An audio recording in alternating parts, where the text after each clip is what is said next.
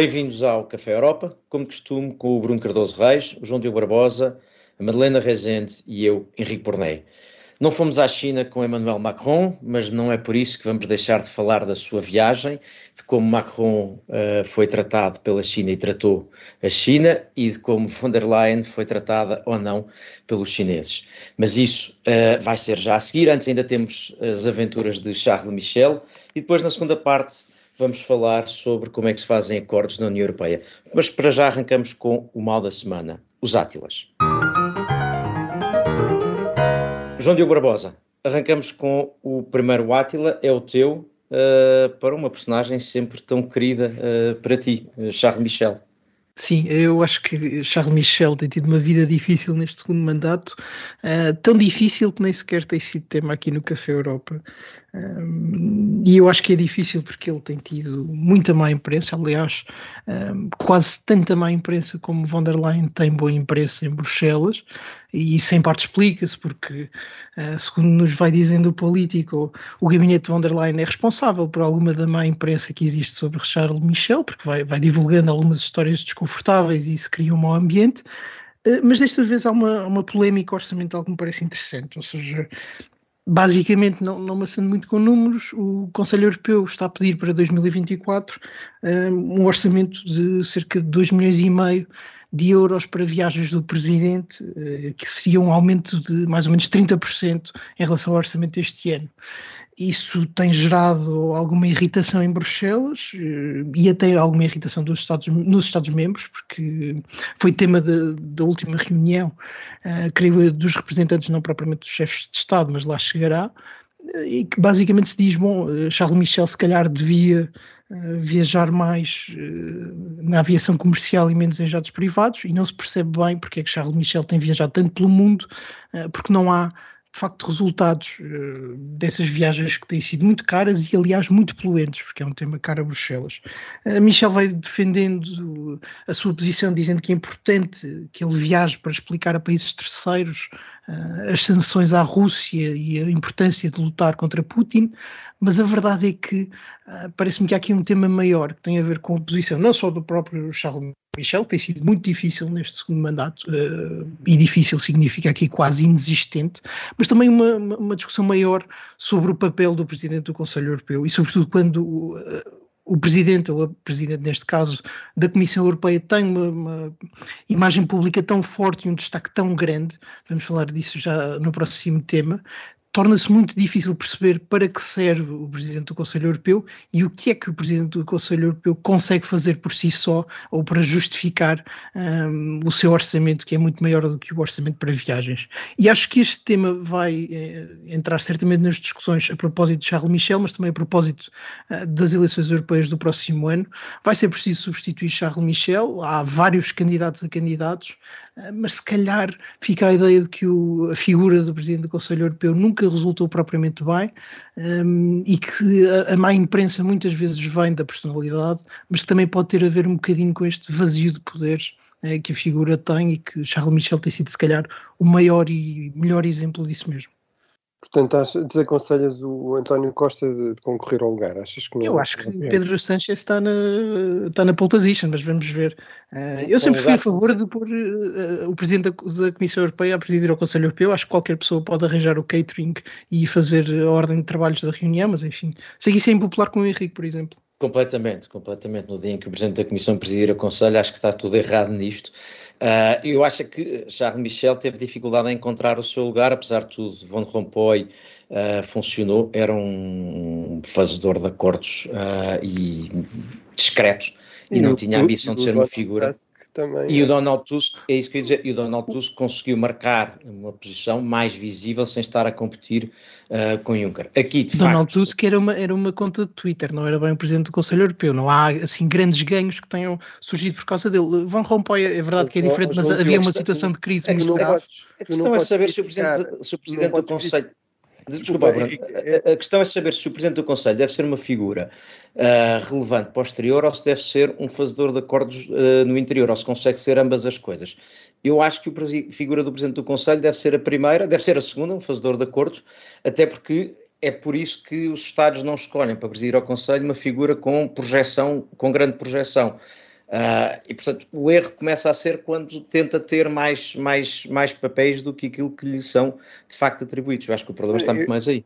Eu estou muito de acordo contigo, Henrique, e acho, João Deu, quer dizer, não se pode criticar o, o Charles Michel por ter excesso de protagonismo e depois dizer que o Donald Tusk não teve protagonismo suficiente. Quer dizer, eh, eu acho que realmente o modelo é eh, eu acho que o Donald Tusk tinha alguma visibilidade, portanto não se pode dizer que não, não tivesse protagonismo.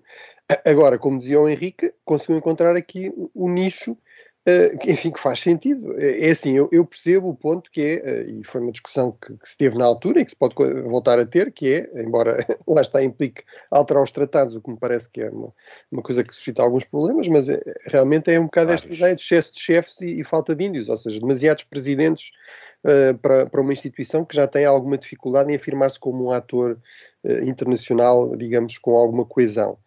Agora, a verdade é que o, o, papel de Presidente do Conselho é essencialmente para presidir ao Conselho, lá está, para ter esta função de mediação permanente entre os chefes de governo, para, para garantir que há, há, aqui também uma presença do Conselho e que não há esta suspeita de que, no fundo, a Comissão acaba por dominar sempre a agenda porque é quem está permanentemente em Bruxelas. Portanto, acho que há aí algum espaço. Agora, realmente andar a competir com o Presidente da Comissão parece má ideia e, e, dá origem provavelmente também a estas fugas de informações em competição para a imprensa, que provavelmente por vezes serão injustas para o Charles Michel, mas no fundo ele pôs um pouco a jeito, não é? João Diogo, para encerrarmos só, este tema. Não, só para dizer, eu acho que, enfim, tu não, não concordaste mesmo que foi uma nulidade no cargo e que estava sempre de olho na, na política nacional e não na, na, política europeia. Em relação a Van Rompuy, eu, e era isso que eu queria chegar há bocado, um, Van Rompuy teve um papel importante porque uh, apanhou o Conselho Europeu numa fase de crise. E se nós nos lembrarmos do que aconteceu, por exemplo, na, nas discussões da, exatamente, nas discussões da bazuca europeia, aí Michel teve um lugar, o que mostra que se calhar o Presidente do Conselho Europeu é importante apenas quando há momentos de crise, mas se, uh, assumindo que a Europa não vai viver em crise permanente, o que é improvável se olharmos aos últimos anos, se calhar a figura não faz mesmo sentido e uh, a forma como nós olhamos para trás e como vemos, por exemplo, esse mandato de Van Rompuy, que é o primeiro, tem muito a ver com o momento de crise. Se calhar o primeiro mandato de Michel, que teve a bazuca, que teve a negociação um, até das próprias medidas restritivas foi mais importante. Este segundo, em que não há uma questão evidente uh, de crise, podemos dizer um, que a, a, guerra na Ucrânia não é tanto do Conselho Europeu ao nível dos chefes de Estado, é uma não, questão não mais é questão de, negociação interna. Faz a são posições é, diferentes. É mais difícil ter Eu percebo o argumento, agora, não é por acaso que a Presidente da Comissão ou o Presidente da Comissão não presida ao Conselho, quer dizer, isso resultou de uma opção deliberada de não, de não concentrar ainda mais poder no Presidente da Comissão. Portanto, acho que isso vai alterar. É possível fazer sem mudar os tratados. Isso acontece com uh, Borrell um, na política externa. Portanto, nem é só há isso. Margem. Há aqui uma, há uma foi, foi, deliberado, quer dizer, há uma, uma ideia de base que é não se deve dar ainda mais poder ao Presidente da Comissão. E eu acho e é, que e é não, não e é não confundir, e é basicamente, no fundo, um tem um papel de Presidente do Conselho de Administração e outro é uma espécie de CEO, se quisermos simplificar um pouco. E é não confundir uma coisa com a outra. Bom, mas podemos se calhar avançar para o, o outro tema, que é uh, o, o, outro, o outro o Croácia, o outro, um, ehm, peço desculpa, o outro Átila que temos para dar, que, que, se complementa com o Croácia, mas vamos começar pelo Átila, Madalena Rezende. Macron foi à China, no regresso resolveu dar uma entrevista Uh, e entre as divergências da versão francesa e a, e a, interpretação da versão inglesa e as várias interpretações, tem sido criticado, defendido, tu pelos vistos estás do lado crítico. Exatamente, Macron foi, foi à China com, com von der Leyen, Uh, já na sua viagem era claro que ia numa viagem de negócios, para além de ter uma mensagem para os chineses não, não, não fornecerem armas a, uh, aos russos, mas de resto era uma, era um, uma mensagem bastante amigável para Xi Jinping.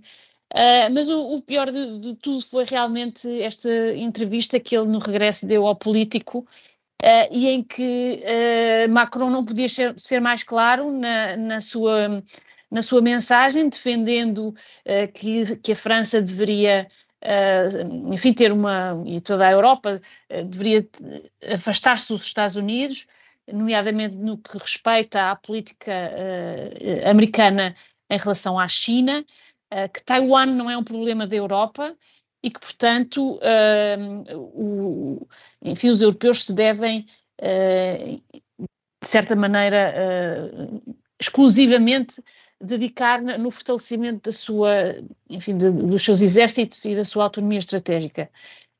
O, o, digamos que a resposta e a, to, toda a opinião pública europeia, uh, nos outros países, não só nos Estados Unidos, como na Alemanha, como na própria, enfim, na própria Grã-Bretanha, vieram realmente ser bastante duros em relação às, às, às palavras de Macron, um, de tal maneira, e, e, também agora internamente, a mensagem é, é, de que uh, esta, esta, esta é completamente a, a mensagem errada uh, para passar neste momento, não só para os Estados Unidos, como também para a China, porque se é óbvio que ninguém quer uma guerra entre a América e a China, o que é às vezes necessário fazer-se para se preparar para a guerra, para manter a paz, é, é preparar-se para a guerra. E, portanto, uh, o único silver lining, digamos assim, desta viagem de Macron à China é que parece ter desacreditado completamente a sua própria visão um, ehm, da França e, e, e, desta maneira, até reforçado uh, a mão de, de von der Leyen. Uh, portanto, acho que é aqui um Átila, de facto, daqueles dos maiores que, que temos dado a, a, a Macron. Madalena, eu, eu, eu acompanho-te muito, eu acompanho-te muito aqui por várias razões. Primeiro é preciso perceber quando Macron parte para esta viagem o que é, que é suposto conseguir para podermos medir se é um sucesso ou não. Uh, e, bom, na perspectiva de Macron, se calhar foi, saiu de lá com 36 negócios feitos, venda de Airbus, uh, negócios para a L'Oréal, enfim, há uma quantidade de negócios feitos. Bom, se calhar nessa perspectiva correu-lhe bem. Acontece que isso... Como correu para... ao Schultz, como correu ao Sanchez, como correu a todos os líderes com, com, com, com uma escala, com uma escala e não precisaram de polémica. Mas, mas bastante com uma escala diferente, Bruno. Como, repara, como te lembrarás, a delegação do Schultz de empresários era bastante mais pequena. Ou seja, a França uh, teve um sucesso maior que a Alemanha e que a Espanha, é, é, a mesma estratégia, não é? Se o, negócio, se o negócio, Não, depois há outra coisa, é isso que eu queria dizer. A outra questão é saber se Macron foi de lá conseguir alguma coisa uh, que fosse relevante em termos de posição chinesa internacional ou não. E aquilo que me parece é que à saída, a entrevista que Macron dá é no regresso da China, não é num, noutra ocasião, e portanto tem que ser lida nesse contexto. Macron, no fundo, o que faz é, fez os seus negócios, tudo bem, uh, reafirma a sua tese da autonomia estratégica, que é sempre, sobretudo, uma questão mais com os Estados Unidos do que outra coisa qualquer, uh, e quando isto se pensa em função da China, é uma espécie de não há cá ao Ocidente, há na cabeça de Macron três polos, como se a Europa fosse uma espécie de terceira via entre a China e os Estados Unidos, uh, e isso não é interessante, e depois não consegue uh, de, de, Pequim, nada que justifique este, este tom. Uh, mais uma vez, não há ali nada que saia, não houve sequer uma declaração que fosse razoavelmente interessante. Ao menos na ida de Scholz veio a referência do nuclear. Aqui nem sequer se avançou por aí. Portanto, não me parece que haja particularmente sucesso, e depois é impossível não a ler, mas já vamos na segunda parte, uh, comparando com o que von der Leyen tinha dito antes, mas isso na segunda parte deste, deste programa falaremos sobre isso. Portanto, uh, parece-me que Macron fez aquilo, não alterou aquilo que pensa, mas aquilo que pensa de facto é o que apenas a França pensa e não a maioria da Europa. Mas eu, eu, eu tenho uma, uma, posição completamente inversa, que é, eu acho que haver aqui críticas a fazer é a, a Ursula von der Leyen. Ela supostamente representa a, a União Europeia o consenso na União Europeia. Ora, claramente não há um consenso para as posições que ela assumiu, porque, nomeadamente, um país central como a França, pelo visto, não está alinhado com ela. Portanto, se alguém não tem legitimidade, nomeadamente democrática, para assumir aquele tipo de posição, seria a Ursula von der Leyen. Depois, eu acho que houve uma leitura exagerada do que Macron disse. O Macron não diz, por exemplo, que os Estados Unidos e a Europa não devem convergir em muitos aspectos. Ele diz expressamente nessa entrevista que a autonomia estratégica não significa não, não procurar convergências com parceiros. O que significa é não haver um alinhamento automático com ninguém, nem com inimigos, nem com adversários, nem com aliados. Significa a Europa definir as suas próprias eh, prioridades e, e sobretudo, não estar dependente uh, na tomada de decisões, de, não, haver aqui dependências que condicionam essas tomadas de decisão. Depois, eu acho que há aqui, obviamente, aspectos que podem ser criticados em termos de timing, em termos de. Agora, eu acho que aqui o ponto principal para mim é este: é quando o Macron diz uh, houve uma mudança de mentalidades em relação à Europa, por exemplo, na questão militar, e a França foi pioneira, e nós vencemos esse debate. houve uma mudança de mentalidades uh, na Europa, por exemplo, em relação à questão da autonomia estratégica, ou seja, uma avaliação de setores críticos que não seja apenas económica. E a Europa e a França ganhou esse debate. Parece-me que é difícil uh, questionar isso. Uh, e, e, sobretudo, este ponto que é os franceses estão-se a marimbar com as críticas da imprensa anglo-saxónica, como eles dizem, ou da imprensa polaca ou da imprensa alemã, nomeadamente porque eles acham que foi assim que eles conseguiram fazer este tipo de debates. Ou seja, eh, quando a França falava da Europa da defesa, toda a gente achava que era uma loucura e que nós devíamos era comprar americano. Agora, pelos vistos, já dão Sim. alguma razão à França. Quando se falava da autonomia estratégica eu, eu, e nos setores económicos também, não se realmente... decisões em função de, do, do, custo e uh, que, a, uh, uh, que, que, a, Europa devia ter aqui alguma, alguma margem também de decisão estratégica, aparentemente a França ganhou esse debate. Portanto, a França não tem problemas em, em causar escândalo, em causar indignação, em, te, em, ter críticas. Não, não ganhou esse debate. Eles acham que é, lá, assim, perdeu acham completamente. Que é assim, acham que é assim, é que se avança o debate, é que se avança. Não, ouve lá, ó oh, Bruno, eles, eles perderam completamente o debate. Ouve Mas lá, qual debate? Eles perderam o debate sobre a autonomia estratégica ah, sim. Perderam completamente com Madalena Bruno, Madalena Bruno, deixem, Madalena e Bruno, deixem, Madalena e Bruno, deixem aqui o João Diogo entrar e já fazemos uma segunda ronda. Sim, não, eu acho que o Bruno quase me fez cantar a, a Marselhesa, estava aqui entusiasmado com, com, os sucessos franceses. Mas vale a pena lembrar, por exemplo, a autonomia estratégica começa muito com Macron como uma forma de uh, trazer o tema dos campeões europeus, de dar subsídios à promoção de indústrias que não tinham a ver com a defesa. Agora, dizer que como houve a invasão de... Tem para mais de uma década na, no, no eu, eu, disse que começa com Macron. Eh, ah, a, a forma de Macron trazer o tema foi com os, os campeões europeus. Tivemos aqui várias vezes a conversar sobre isso. Dizer que agora, como houve a invasão da Ucrânia, isso prova que a ideia estava correta, é uma interpretação exige alguma simpatia por Macron, porque de facto não começou aí, mas uh, mais em geral. Eu acho que sempre que Macron dá uma entrevista sobre política externa, eu tendo a correr para um bunker. Vale a pena lembrar que Macron é o autor da frase sobre uh, a NATO estar em morte cerebral, mais ou menos dois anos antes da NATO ser yeah. a instituição mais importante da, da União Europeia. Uh, a, a, a, declaração sobre a Europa foi a NATO, não foi a NATO fazer uma decisão do seu conceito estratégico da Ucrânia.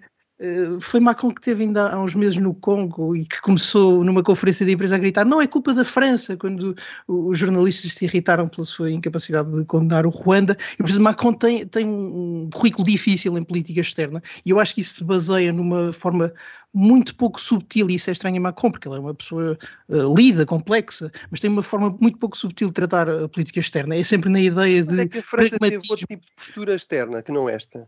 Teve, olha, por exemplo, Bidot, Schumann, Sarkozy, todos eles não foram este, este tipo Sarko... de gaulistas eh, Sarkozy. primários. Não, o Schumann foi antes de 1958, não é? Mas uh, este é o estilo de, de política externa francesa. É, é, a não França é, não é. Desculpa, há vários estilos de política externa francesa.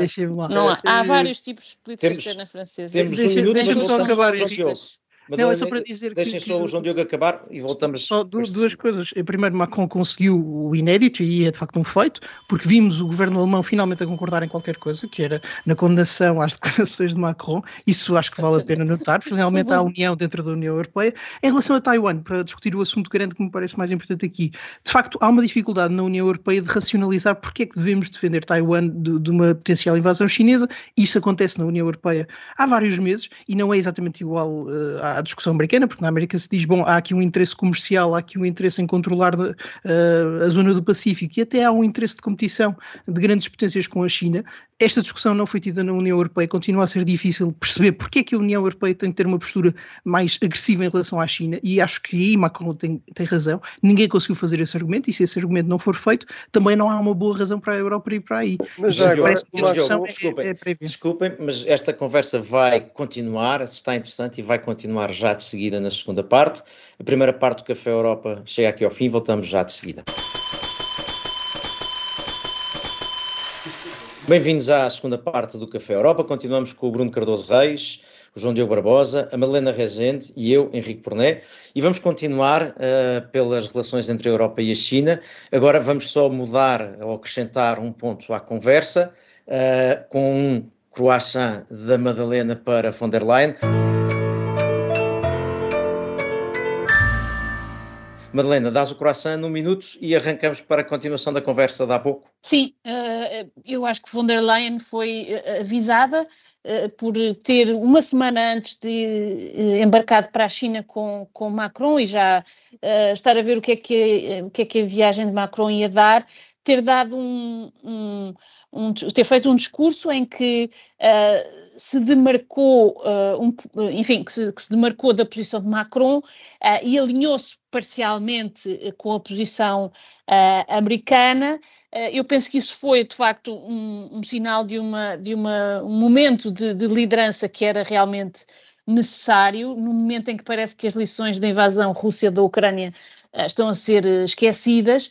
e, e, e enfim, com alguma nuance no pormenor, distinguiu-se de Washington com, com a estratégia de, do chamado de-risking, ou seja, que a Europa deverá diminuir drasticamente o seu envolvimento tecnológico uh, em áreas em que uh, a China, de facto, uh, tende a, a competir de forma suja e, e de forma muitíssimo aguerrida, nomeadamente em questões de, de microeletrónica, de inteligência artificial, de robótica, etc. Portanto, uh, eu penso que aí uh, realmente von der Leyen esteve muitíssimo bem e manteve a sua posição durante, durante toda a viagem e é de facto, penso eu, depois desta entrevista, ganhou muitos pontos no contexto europeu e tornou-se realmente capaz de liderar esta, esta resposta europeia. Antes de continuarmos, Bruno e João Diogo, só para comentar aqui também a posição da Madalena, onde eu de novo me volto a juntar, fazendo uma ressalva, Bruno, ao que dizias há pouco. Von der Leyen falou em nome da Comissão e a Comissão apresenta propostas, nomeadamente a estratégia para a China, entre outras. Portanto, nessa qualidade, pode dizer o que é que pensa. A posição final da União Europeia, sobretudo em política externa, ainda vai sendo resolvida pelo Conselho, mas nada impede a Comissão de o fazer.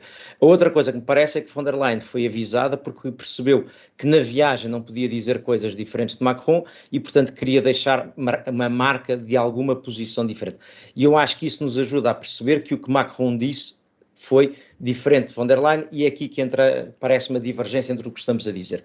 Uma coisa é dizer se Macron disse uma novidade, disse uma coisa que nunca tinha dito. Não, não disse. Eu acho que Macron disse aquilo que tem dito, que não é o que todos os presidentes de França dizem sempre, a Madeleine há bocado falava, Sarkozy é um exemplo de aproximação aos Estados Unidos, mas é grosso modo, de facto, aquilo que é a tendência francesa, que é de algum afastamento em relação aos Estados Unidos e deixar que a Europa deve ter esse afastamento. Dos golistas. Onde, onde, há, duas, há, duas, há duas estratégias. Há duas estratégias. O Sarkozy é, não era golista. Não, não neste não, sentido. Acho que, não, neste sentido, não. Era ocidentalista, não, não era golista. Bruno, acho que é nesta questão que estamos a ver. Deixa-me deixa só terminar, Bruno. Bruno, só terminar e, e passo já. O, ponto é, era, era golista, sim senhor, mas não era golista neste tema no sentido em que lhe estamos a dar, ou no sentido em que isto tem. Agora, há aqui outra coisa, que é esta posição francesa, que de Macron, que é comum, que é repetida, que é da história da autonomia uh, estratégica, não está completamente comprada, mas a reação da Europa depois da invasão da Ucrânia e daquilo que a Alemanha e a França têm feito é precisamente duvidar da liderança alemã e francesa. E, portanto, hum. quando Macron é equívoco sobre se há três polos ou se há um Ocidente e uma China a, a, a ganhar peso, isto não aproxima os restantes europeus da posição francesa. Agora, que digas que estamos num tempo em que há proteccionismo, em que há mais estatismo e, portanto, aquilo que era a sua agenda, por exemplo, para o portfólio do comissário Breton, se está a confirmar em grande parte, em grande parte sim, mas não está completamente comprado. Há vários países na União Europeia que não estão contentes com a ideia de mais proteccionismo, mais, mais financiamento público e mais dinheiro público para os projetos europeus. Portanto, acho que há aí uma divergência. Eu acho que deixa só vir o João Diogo, assim depois uh, respondes a toda esta uh, crítica imensa, estás quase como o Macron. Eu vou, vou, vou à parte da van der Leyen, porque eu acho que vale a pena notar que ela foi convidada por Macron e Macron provavelmente tinha uma ideia de, do que ia dizer. Uh, e o facto de ter aceitado o convite foi por si só estranho, não é? Porque se sabia que ele ia ter um, lugar protocolar eh, ligeiramente abaixo dos chefes de Estado, é, é, assim que funciona, e normalmente isso com von der Leyen é um tema sensível.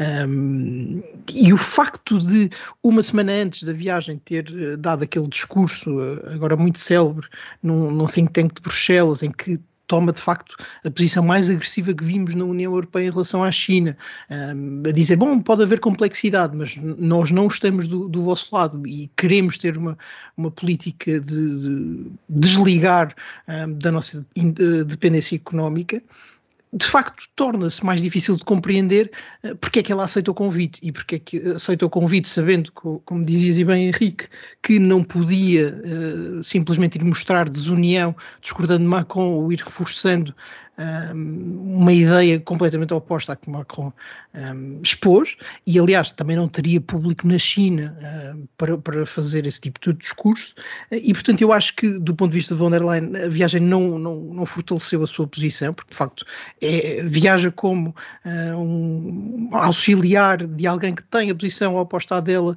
e sem ter conseguido recolher no período que vai do discurso até à viagem um, uma vaga de apoio a essa posição mais agressiva em relação à China e, portanto, acho que von der Leyen acabou por se associar erradamente e de forma secundária um, a uma posição que não é dela e que, portanto, não é a da Comissão Europeia. Eu acho que, de facto, von der Leyen representa no máximo a Comissão Europeia, não os Estados-membros, sobretudo neste, neste assunto em que não há uma posição europeia ainda, há uma discussão sobre a posição europeia e, portanto, parece-me que daí não, eu não, não consigo entrar nos elogios a von der Leyen. Acho que enfraqueceu uma posição que tinha ficado bastante clara um, e com linhas vermelhas também bastante claras no tal discurso uh, uma semana antes. A partir de agora fica, fica a dúvida, como bem dizia o Bruno, qual é que é a posição europeia? É a da França, que é uma grande potência, ou é a da Presidente da Comissão, que não sabemos bem quem é que representa? E acho que por aí uh, von der Leyen esteve mal.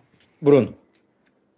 Sim, não, pronto, eu só recordo que nós aqui várias vezes discutimos esta posição neste, e foi, uh, parecia-me que havia um certo consenso neste sentido, que é a Presidente da Comissão, sobretudo em relação a questões de política externa, não pode assumir um protagonismo ou posições que não tenham uh, algum consenso uh, entre, uh, no seio da Europa. Portanto, parece-me bizarro elogiá-la por entrar em choque com o presidente de um dos principais países europeus.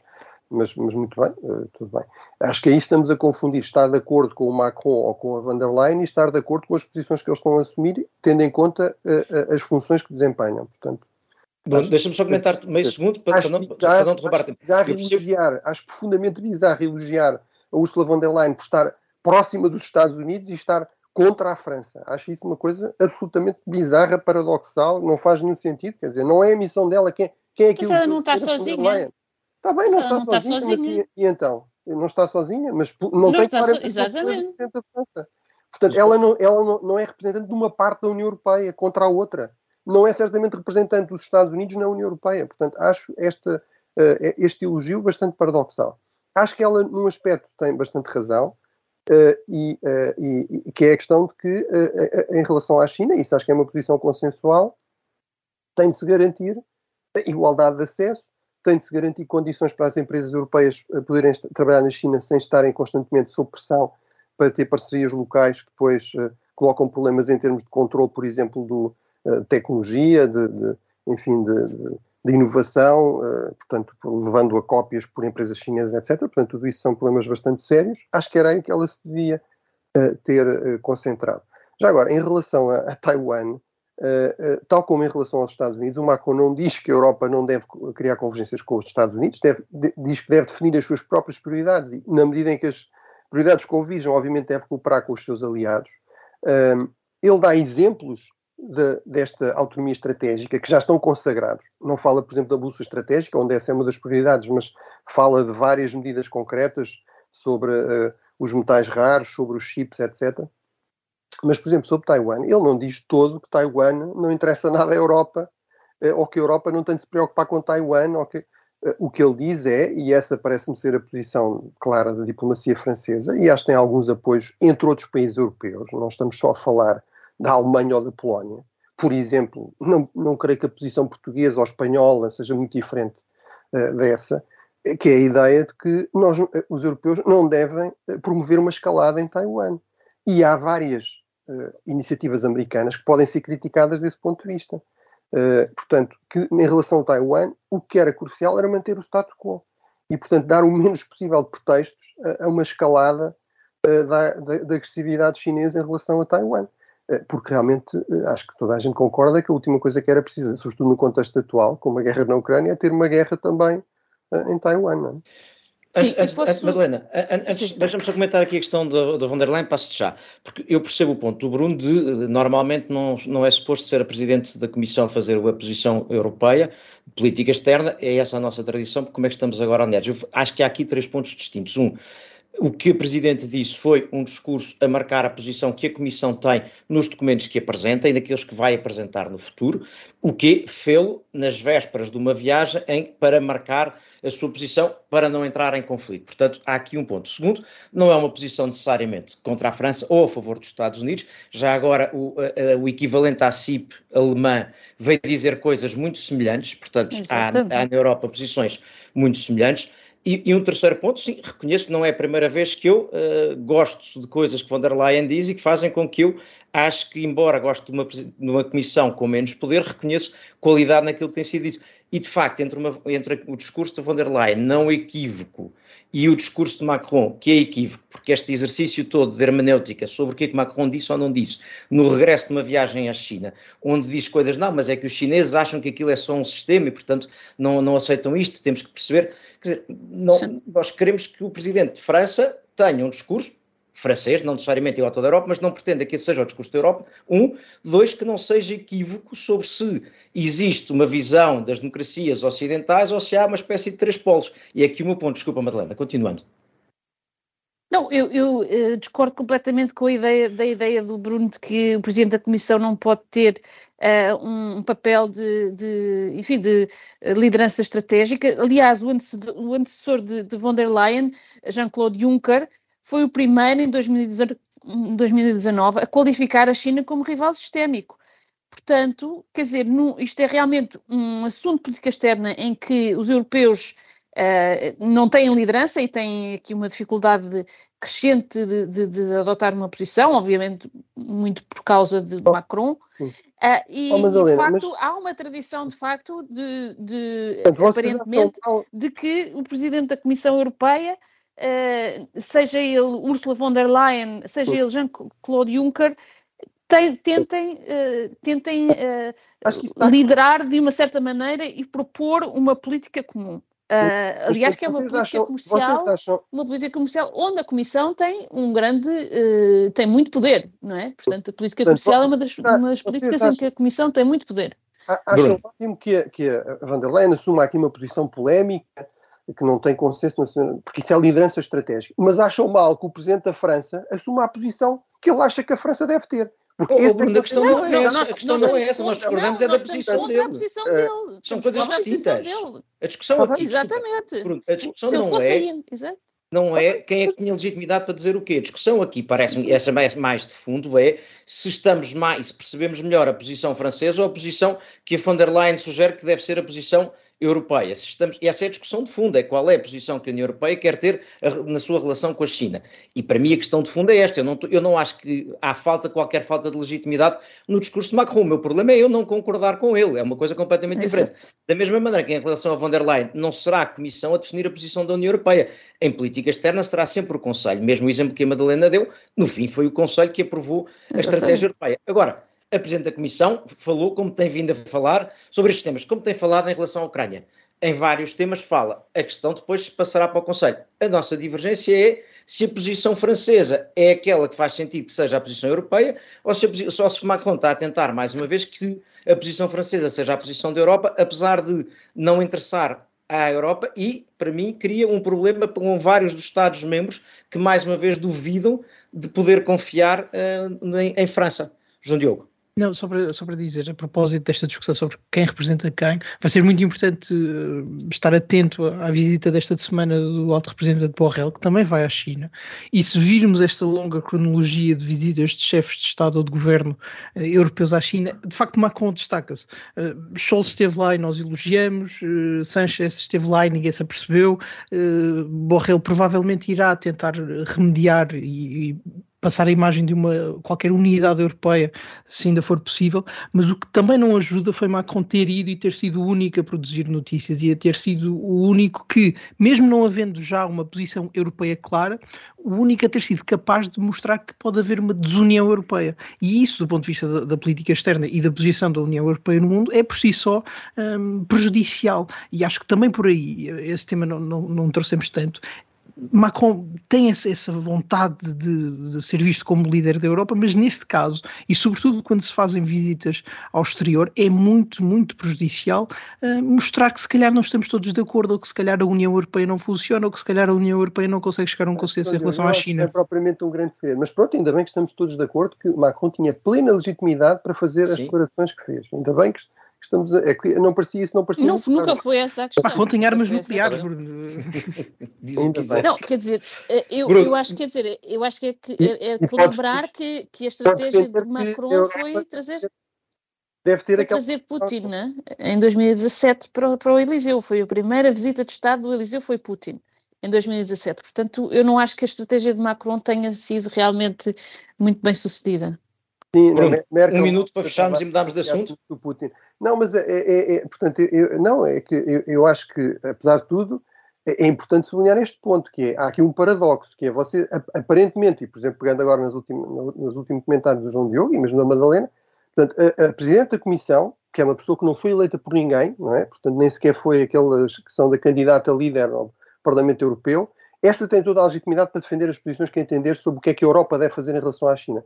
Mas aparentemente o Presidente da França até pode defender as posições da França. Agora, ele defender que a Europa deve ter uma determinada posição em relação à China ou à autonomia estratégica, isso já é altamente problemático porque cria divisões. Está bem. Okay. É, o, o, meu ponto aí, mas vamos ter que avançar e sugiro que voltaremos certamente para discutir a questão de fundo, que é como é que a União Europeia se deve relacionar com a China. Uh, mas agora vamos para mais um croissant, para hoje ainda termos tempo para um Dijsselbloem que está prometido há tanto tempo. E o meu, o meu croissant é uma coisa rápida e simples, é exatamente o oposto uh, disto tudo. Uh, é o momento de união quase bonito uh, semana passada, quando uh, o Conselho e o Parlamento Europeu chegaram a acordo sobre a negociação da Diretiva das Energias Renováveis, uma coisa que começou com uma proposta da Comissão há um ano e que termina agora, portanto demorou um ano a ser negociada, foi interessante ver, no fim, quer o Conselho, mas sobretudo os vários partidos políticos no Parlamento Europeu, todos a elogiarem o resultado conseguido e como cada um deles tinha contribuído. E isso, para mim, é um dos aspectos essenciais uh, e, de alguma maneira, ligado à conversa que estávamos a ter, é que, uh, enquanto a União Europeia for o que é, eu prefiro que estas decisões demorem a ser tomadas, mas que haja, de um modo geral, uma maioria tão ampla quanto possível, do que ter uh, decisões tomadas sem maiorias. É por isso que eu continuo a preferir uma Europa, uma presidência da Comissão sem Spitzenkandidat, continuo a preferir que não haja maioria e oposição no, no Parlamento, e portanto estes processos são longos porque todos querem sair minimamente a ganhar, todos têm que ceder um pouco, e portanto Uh, uh, para muita gente não será a diretiva perfeita, mas o sinal mais importante para mim é este aqui, é uma diretiva com um apoio, ou uma proposta diretiva versão final, com um apoio generalizado, e portanto é um, um, um croissant para o processo de decisão. E uh, não sobra não, muito não. tempo não Enfim, deixa-me só dizer, deixa-me só dizer a propósito. Estás a roubar tempo a ti próprio. Tô, tô, mas eu aceito, não acho que queremos. Não, só para dizer, temas técnicos sempre são muito mais uh, fáceis de discutir e de chegar a um consenso, até porque não há tanto envolvimento direto e pessoal, quase emocional, de, de quem tem de os discutir, e porque há muitos inputs que vêm de fora das instituições, e há, há, quem diga, eu não vou por aí, mas há quem diga que há um, um controle até fora das instituições sobre os textos que lá chegam. Portanto, a verdade é que o processo da União Europeia não funciona sempre da mesma mesma forma e os temas mais técnicos, como este, são muito mais fáceis de chegar. E esse é até um problema da puramente técnico. É longe de concordar que é um problema puramente técnico. Vamos ao Dijsselbloem, João Diogo. One cannot spend all the money in alcohol and women and then ask for help. Eu gosto muito deste, deste novo nicho de instituições europeias que vão para sítios e depois não gostam do sítio onde estão. Eh, eh, desta vez foi a EMA, a Agência Europeia do Medicamento, que aqui em Portugal chegou a ser muito célebre há uns anos, eh, a propósito de uma disputa entre Porto e Lisboa. A verdade é que a EMA, depois do Brexit, foi deslocada para Amsterdão e agora há um problema. Em Amsterdão, a autarquia quer enfim, deslocalizar o Red Light District um, e propôs três uh, sítios possíveis. Um deles fica 10 minutos a pé do edifício da EMA e as pessoas da EMA estão muito chateadas uh, porque, enfim, isso pode dar cabo do, do grande, da grande seriedade do trabalho que é ali feito. Um, a proposta de ter um centro erótico com cerca de, de 30 espaços uh, de restaurantes, bares e, e afins tem sido muito difícil de lidar, mas eu acho que há um tema maior sobre instituições que chegam a uma cidade, roubam o espaço um, e de certa forma depois querem ter uma agência superior à dos próprios cidadãos e eleitores. Uh, isto é um disparate, tem graça por ser o, o, Red Light District, tem graça, tem graça por ser Amsterdão, porque é que se escolheu Amsterdão se não, uh, por, se não se gosta desse, da vida noturna da cidade. Enfim, é muito divertido e eu acho que as instituições estão a levar uh, porrada justa neste, nestes temas. Porquê que se escolheu Amsterdão se não se gosta da vida noturna da cidade? Parece uma ótima recomendação no Porto do João Barbosa, do João, Bar, Diogo Barbosa para a, a, Comissão Europeia na próxima escolha de localizações, evitando Red Light Districts. O Café Europa desta semana, entusiasmado e animado por Macron, regressa certamente para a próxima e o tema das relações entre a Europa e a China também voltará. Até lá.